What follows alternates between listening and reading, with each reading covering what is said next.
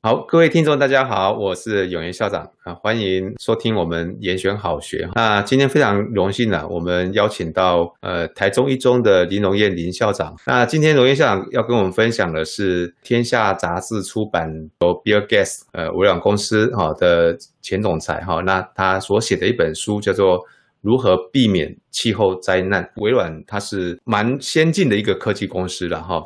我们现在所用的作业系统大部分都还是微软嘛。一百年之后，科技的演变啊、很可能大家已经忘了微软，但是呢，很有可能大家还会记得 Bill Gates 为这个世界所做的一些公益。那今天那个荣燕所介绍的这一本书哈，其实也跟他所做的这些事情有关哈。那是不是先请龙岩校长跟我们分享一下，呃，你为什么今天要选这本书？好，谢谢永岩校长哈。首先我要感谢永岩校长的邀约，那让我能够有这个机会在延选好学上面跟大家空中一起来阅读一本书。它是今年才刚刚出来也火非常火红的一本书哈，就是如何避免避免气候灾难。那我选择它主要有三个原因。那第一个自然就是这个非常有名的作者，其实比尔盖茨。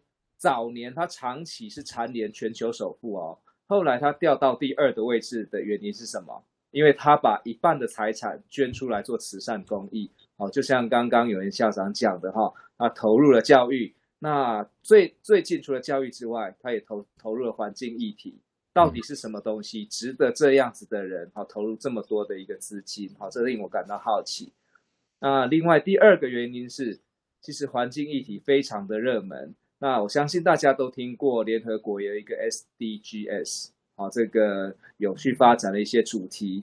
那再再加上我们近年来，好，尤其台中人感受非常的深刻，前半年还在缺水，是啊，到了近近两个月是水太多，哦，让切身的经历，确实环境确实是我们很切身感受得到的议题。那最后就是，呃，它的封面很诱人。我在这边先跟各位听众们分享两句话，在封面哦，正面的封面上面写到，比尔盖茨说：“我写这本书不只是因为看到气候变迁的问题，还因为看到解决问题的机会，很诱人哈。”那封底呢，那又有一个非常呃，应该算是很具威胁性的话，封底说：“如果净碳排不归零。”你我所拥有的一切可能随时归零。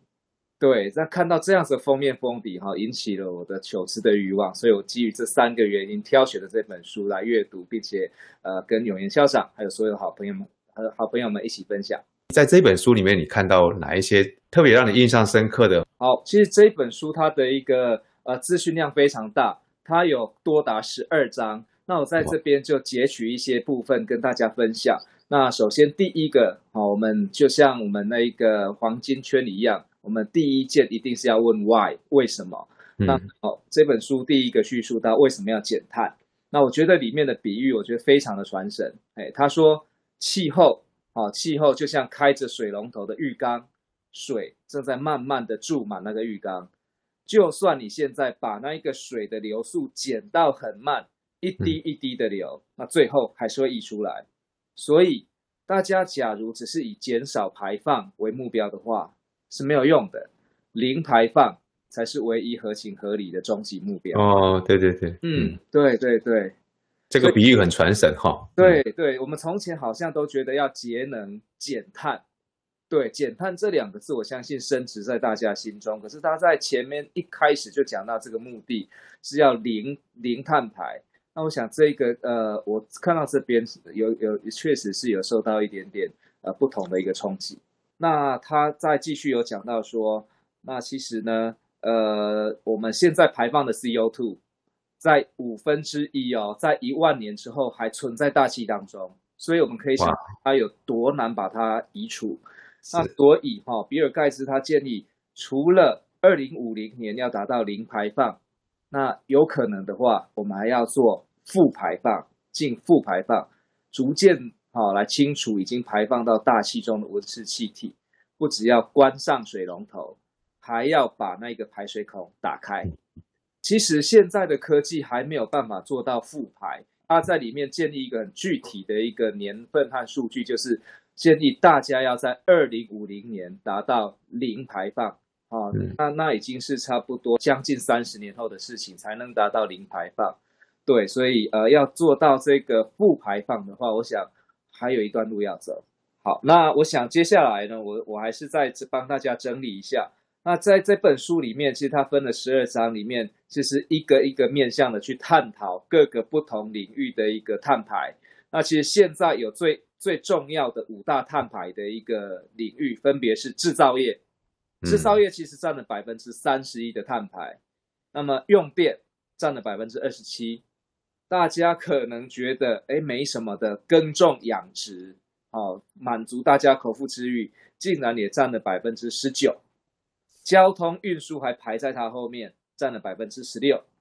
那现在夏天，像今天就非常的闷热。对呀、啊，今天大家调节温度，其实也占掉了百分之七的一个碳排。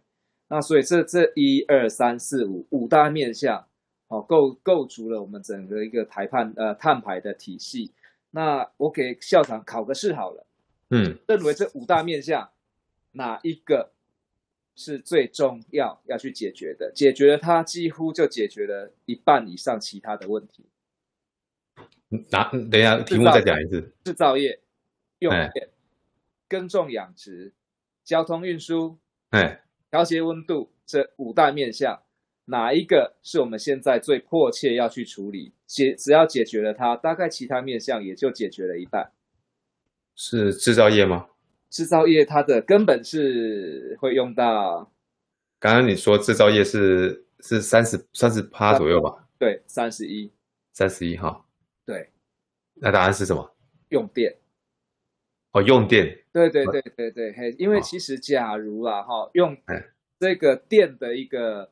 呃，产生它是零碳排的话，那它包含制造业，我们把它用哦，了解了解。耕种养殖，我们也把它往电力的方向，用高科技的方式。那交通运输也是朝电力化。那调节温度更需要用电。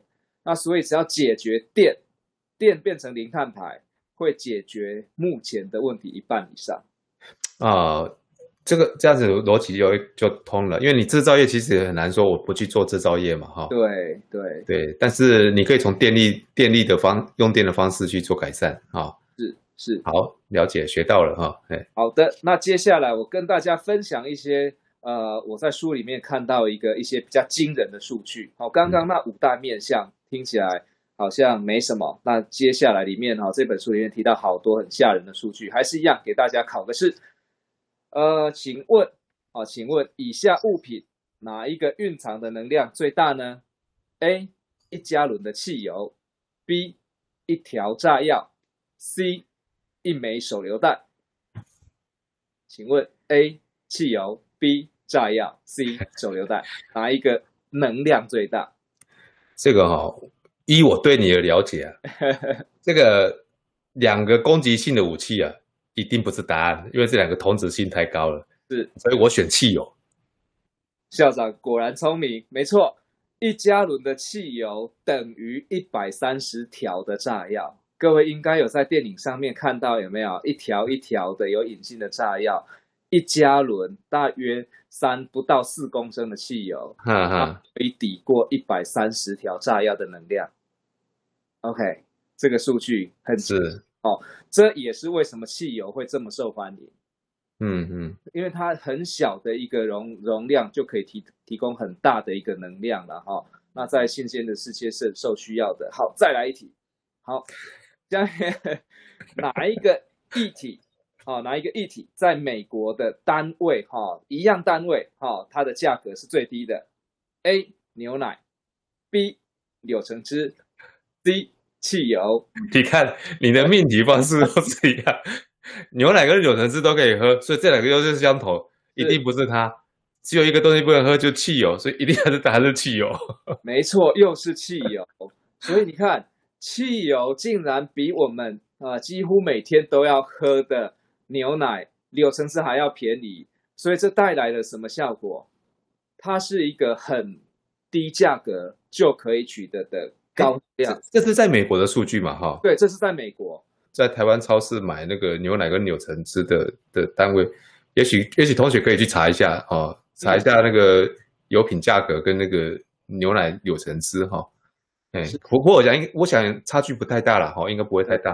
嗯，对，在台湾的话，牛奶我上次去买过一个那个 carton，那个大概是一公升左右的，其实要要一百块左右。哦，那那那那就贵了，那个比较贵耶。贵贵贵贵贵。汽油我加到最贵的酒吧，现在也不超过三十块。对，那柴油的话也才二十五六块。哇，如果用牛奶的价格的话，我就不开车了。对，啊，假如是柳橙汁的话，我们在外面甚至不是原汁的哦，不是那一罐都有可能哈，其实是比汽油贵。所以我觉得台湾的状况，对，答案应该是一样的哈。对，差不了多少。所以你看，低单价、高能量有什么比它还好？嗯，对，所以。呃，它里面就有讲到有一个很重要的概念了哈。其实呃，能量哈，在各个时代里面的转换，最早是受力嘛，对不对？哈，是野兽哈，是靠牛啦拉车啊，人力受力，然后变成换成煤炭，然后转换成汽油，每一个转换都要长达几个世纪之久。嗯，对，这转换的背后的原因，是不是为了环保？应该是没有没有那么先进吧，以前。对，所以其实每一次转换，它背后的原因都不是为了环保，对，都是经济。那所以我觉得，即使现在大家谈环保，哦，所以有一句台语讲，哈、哦，这个你爱顾顾顾虎做，买顾巴豆，顾巴豆，嘿，嘿，对，所以呃，我觉得现在就呃，经济大于环保的议题，哈、哦，仍然还是一个潜藏在这个要零碳排背后很重要的一个威胁，是。那其实刚刚呢讲到汽油那么便宜，那么你要转换成那些零碳能源，那中间的一个价差哦，里面出现了一个专有名词叫做绿色溢价。绿色溢价，green 溢价就是溢出来的价格，OK，出来那些钱。那现在你要变得环保，其实要让这个绿色溢价降低。而且让那些即使在开发中的国家都愿意去负担，而且能够负担，才有机会达得到零碳排。那其实，呃，绿色溢价要降低，那就需要很多的一个创新和研发了。那我想在讲那一块之前，我还是再提提一些很恐怖的数据来吓吓大家好了。好，那各位猜看看，去年因因为新冠疫情，对不对？是不是所有的交通几乎都停摆？大家。那你猜看看，去年疫情这么严重，让全球的温室气体的排放量下降了多少个百分比？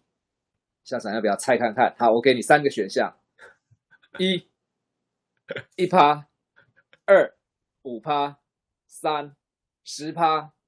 请选择。一趴、五趴、十趴。是。好，根据你的逻辑，一定是选那个反差最大的。只有一趴而已，是不是？哎、欸，其实很接近，是五趴而已。哦，五趴哦，五趴，一趴太少。哎、欸，这一次改变战略了哦，因为校长太难骗了。五趴哦，而且也不多啊。对呀、啊，所以你看，呃，所以其实，在书里面就提到一个，你不要指望着说，好，你少搭公车哦、呃嗯，不要出国旅游哦、呃，或者是呃降低你的一个经济活动，你就可以解决这种呃呃全球。气温上升的问题，你看去年这么严重，也才五趴哈，所以呃，其实真的是需要大量的资金跟新的技术投进来才有办法。交通站这个部分应该是不大，我我的观点是另外一个想法啦，就是说，如果每一件都多做一点的话，好像这个是比较属于做苦工的方式哈，就是说好像啊加 cam 这里，加 cam 这里，加 cam 这里，对，cam cam 我们加密嘛哈，对。哎，大概如果以比尔盖茨这种很聪明的人，他想要一个比较一劳永逸，一个大的一次就能够拿到一个几十 percent 的那种那种大成就那一种，好，我在猜是不是这个意思啊？但倒应该也不是说哦，想省个五趴就不是算省哈，应该也不是这个意思吧？哈，没有对，所以他其实我觉得像我刚才讲到的重点，他确实是那种典型的美国人，他们就是个主义的哈，所以其实大家有没有听过吃素救地球？嗯。有了哈，那刚刚我们讲到耕种养殖占了碳碳排放的百分之十九，里面很大的就是因为你在养牛吃的时候，牛牛对反刍类动物它会排甲烷嘛，对。对，可是他是不是建议大家不要吃牛？没有，他说叫大家不吃牛是很困难的，嘿，可是我自从知道这个数据之后，每一次吃牛排，我都会觉得很有成罪恶感。对，比尔盖茨他说，现在他他有投资一家公司，他做一种肉类，哦，是人工组成的肉。对，哦，哎，有有时候他现在听说生意还不错。但是那个人造肉，我上次看了相关的文章介绍，哈，呃，目前好像他那个成本好像还是蛮高的。对，所以刚刚这就是所谓的绿色溢价。啊，哎、哦，当然，第一个口感可能有一些些的差异。那更重要，我觉得是，你看吃牛排五百块，吃到肉一千块。啊、呃，除了刚刚提到说那个成本的部分，不过我觉得成本那一块哦，其实一定会慢慢的解决掉了。对，没错，因为那个是科技手段嘛，哈、哦。那请问吃人造肉啊？对，吃素的要不要吃？你懂我意思吧？就是说。如果是呃欧美那一种所谓的我就是素食主义者，那就那个其实都应该是没有什么影响。就是说宗教不吃肉的那一种，对、哦、对，所以我觉得这个题目还蛮有意蛮有意思的。不过报告校长，其实吃、嗯、吃那个素食主义有没有在书里面有讲到，嗯、耕种养殖占百分之十九，当然哦那个养牛那些反刍类动物占了大大部分，但是这一些耕种也占了一部分哦。那跟你觉得你吃菜也是算有，也也是有，有哦，也有制造碳排哦。对，哦哦、菜是不是需要一些肥料？对对对，肥料的制成里面就会消耗一些能源，那就是碳排。嗯，对，哎、嗯，所以其实你只要吃东西就有制造碳排，好、哦，而只不过多多寡之别。那刚刚校长有讲到，他像他这么聪明的一个大人物，他想的一定是哈、哦，一次就给他大刀一砍砍一半。确实，所以他就建议在电力上面，我们要大、嗯、大做文章。嗯，不过电力呢，我们还是再再来提供一个恐怖的数据。讲到新的零碳排的电力，大家应该会想到什么？太阳能、风力。嗯、书里面提到了一个观点，我觉得还蛮不错的。呃，刚刚讲到太阳能，各位应该之前有看到，屏东那边为了养太阳能，有没有一个公园的草地上竟然架满了太阳能板？呃，化石燃料哈、哦，每平方公尺可以产生五百到两千瓦的电力，就是种电嘛哈。对，我有一次去去云林啊，那边现在有一有一些部分都不种不种田了，改种电，是有利可图啊。他们当地人也觉得怪怪的了。嗯、对啊，哎呀，对。那其实这一个部分这边谈的数据就是有 touch 到这个点，嗯，一平方公尺。化石燃料可以产生到五百到两千哦，这个数据应该还不错。嗯，那么到呃太阳能大幅骤降到每平方公尺只能产生五到二十，二效能差很多。对，效能差很多。嗯、那用风力的话，每平方公尺只能产生一到二。对，所以其实他在讲讲到这个电力能源的一个改善的时候，他建议说。那这样子的空间其实也要纳入考量。空间哈，哎，空间也是一个很大的问题，哎，尤其在台湾这样地狭人稠的哈。那所以其实我这样子整理起来，然后比尔盖茨其实他这个科技人，他是一个核能的拥戴者啊。哎，对，那核能的话，其实就有两种，一个是核分裂，那现在就有的技术，那大家正在逐步的改善它。那另外一个就是核融合，但是它要能够达到商转，大概也都要十年的一个时间。不过在台湾谈到核能这个议题是比较敏感一点哈，因为政府它的政策就是非核家园嘛。但是如果从纯粹是从一些的效率来看的话，刚刚那个数据看起来应该是核能它可能是一个比较效率比较高的哈。碳排而言，碳排而言，对。哦，以碳排跟效率来说，它目前然后以比尔盖茨的观点来说。应该是他认为比较好的选择，对，是这个是 Bill Gates 的观点，对 Bill Gates 的观点哦，不代表本台观点。我觉得他还蛮擅长比喻的，对。对，Bill Gates 他做了一个比喻哈，也是一样，比尔盖茨观点不代表本台立场。好，他说，呃，假如啊，因为汽车有没有？汽车行行驶于道路上造成了伤亡，那我们的一个结论是，那就不要用车好了，那不是很奇怪吗？所以他是相反的呢，他是说应该是创新，让车辆更安全才对吧？哎，他做出这样子的比喻啊，所以我觉得，呃，比尔盖茨他赚这么多钱有没有？他这个脑袋很活，善用比喻来呃传达他想要讲的一个概念，这这个部分是我们可以去学习的。你你有没有发现到，大部分这些响叮当的人物啊，对，都很会说故事啊。对对对，用所以他很容易会用一些比喻啊来做一个说明啊。嗯，是是是，对哈，所以刚刚他是确实的哈，想要用电的解决的话，会解决我们很大的一个碳排的问题。是，我如果以电力刚刚这样讲的话，嗯，我们台湾目前的呃发电方式，除了我们一些的再生能源了哈，对，呃，像或者一些天然的利用天然的一些资源，像风力。呃，太阳能，哦，呃，这些其实它现在目前能呃能够投入到我们的真正使用的，我印象中比例并不高了，哈、哦。对，没错。所以我们现在还是呃，如果把核能拿掉的时候，我们大概最可能最依赖的就是火力跟燃煤那些嘛。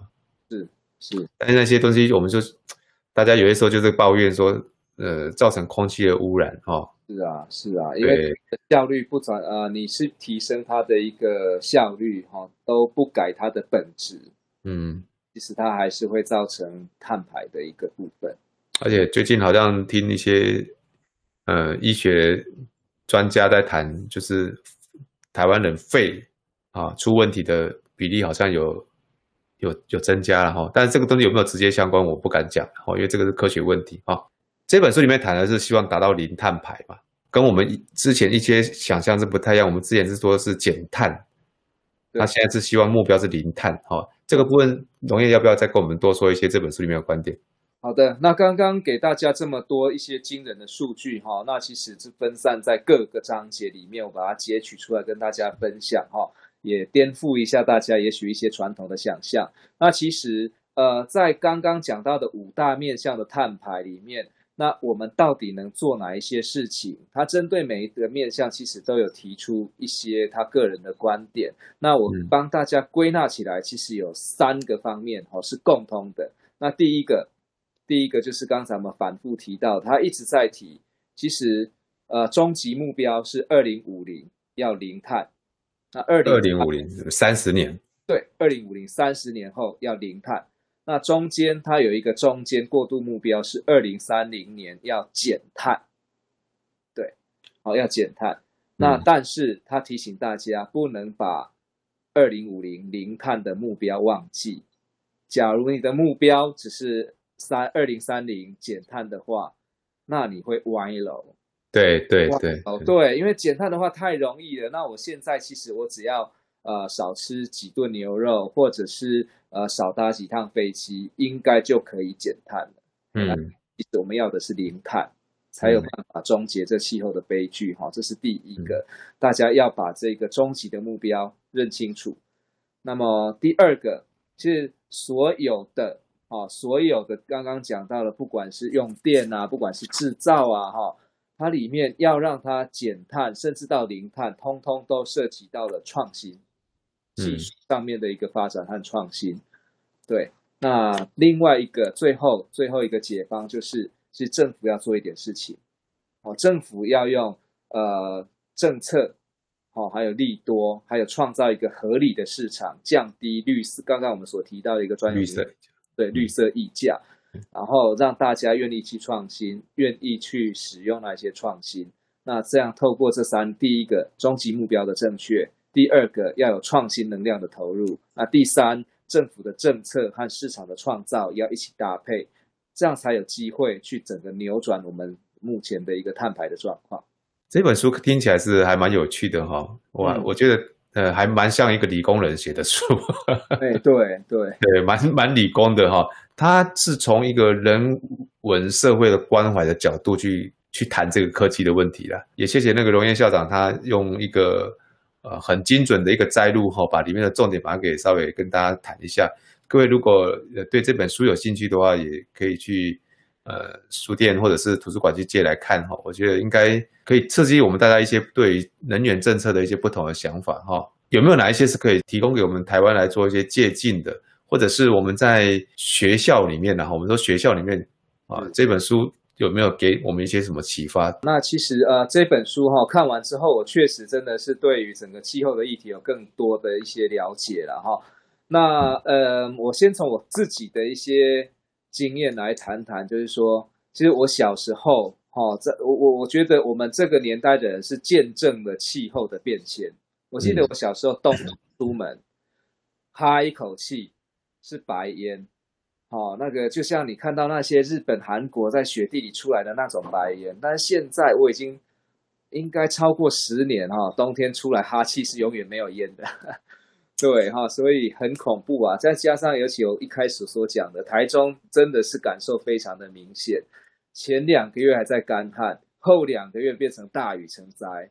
对啊，所以我们真的要做一点事情啊。那这个我觉得可以从分两个面向来谈，一个是个人。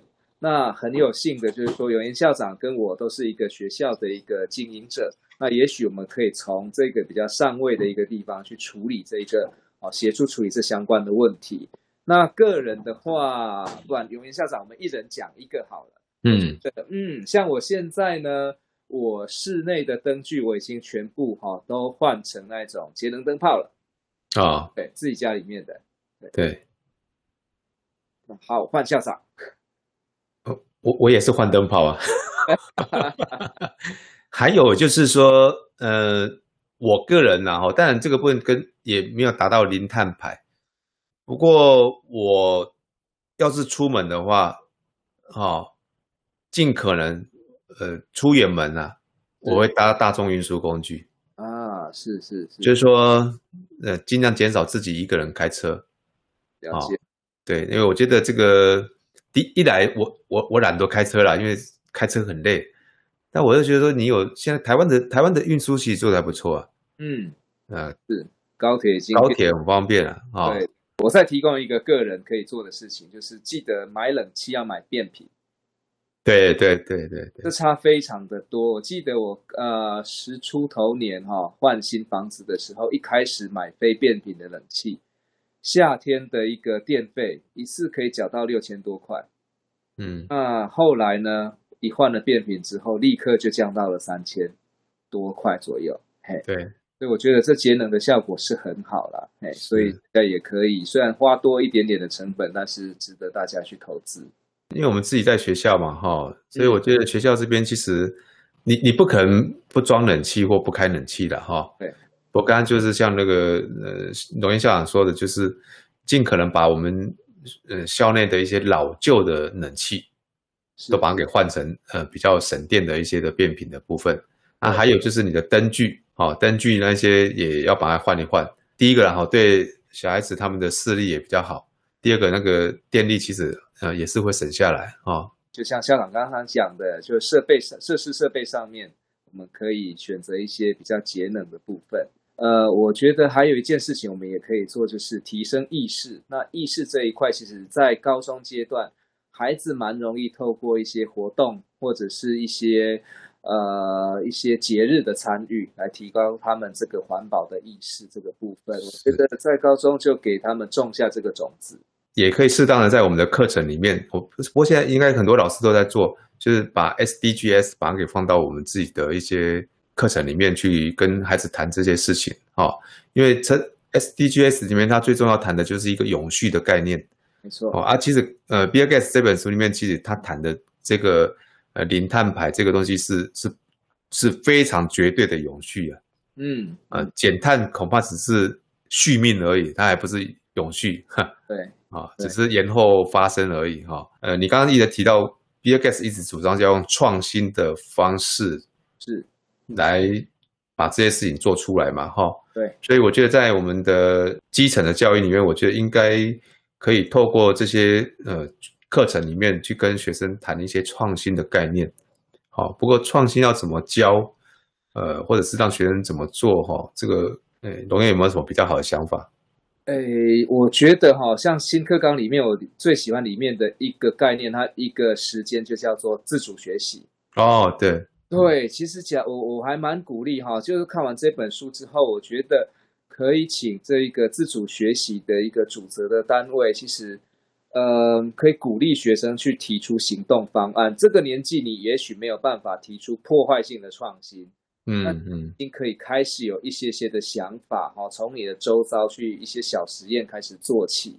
那我觉得，呃，这个对于他们未来就会很有帮助了。嗯，教育是一个打底的工作了哈。那慢慢的把我们嗯下一代这些的孩子哈，第一个他的意识，你刚刚有提到一个意识嘛哈，对对，要意识到这个议题是重要的，是，然后再来校长说培能。课程，哎培能就是让他有有能力，他当他意识到这个问题重要之后，他还有这个能力。帮助这个问题被解决掉。呃，这样子整个看下来了哈，我从头这样子，第一个我为什么读这本书？第二个拿了一些数据吓吓大家，也跟玩了一下猜谜的游戏。那相信大家应该都已经有意识到，原来好，原来这些数据真的就在你我周遭，而且是恐怖的。那第三个，就确实如比尔盖茨所说，他不只是看到问题，他还看到解决的机会。是，那机会在哪里？就在我们下一代的头脑里，因为刚刚我们讲到共通的哈，那五大面向共通要解决，都需要创新的一个呃技术进来哈，所以呃，我觉得就是说这一本还蛮适合大家教育界的一起来看，然后真的值得我们在孩子的心里面种下这个种子，然后鼓励他们未来参与这方面的一个创新。嘿，那有这一些生力军的投入，我想。呃，二零五零年，甚至有，也许还有机会提早达成呢。环境的议题啊，其实，嗯，是全球性的议题，啊，是全球性的议题哈、啊。所以，呃，也不是我们把问题丢给下一代，是这一代我们就要开始来做表率，来做起。然后我们要从教育来把我们扎下一代做扎根，啊，然后让他们更有能力去解决它。那当我们这一代就是先以我们现在的科技，要尽全力来阻止这个问题恶化。好，那今天非常谢谢呃龙岩校长哈，谢谢龙岩校长的邀约，谢谢大家，拜拜，好，拜拜，拜拜。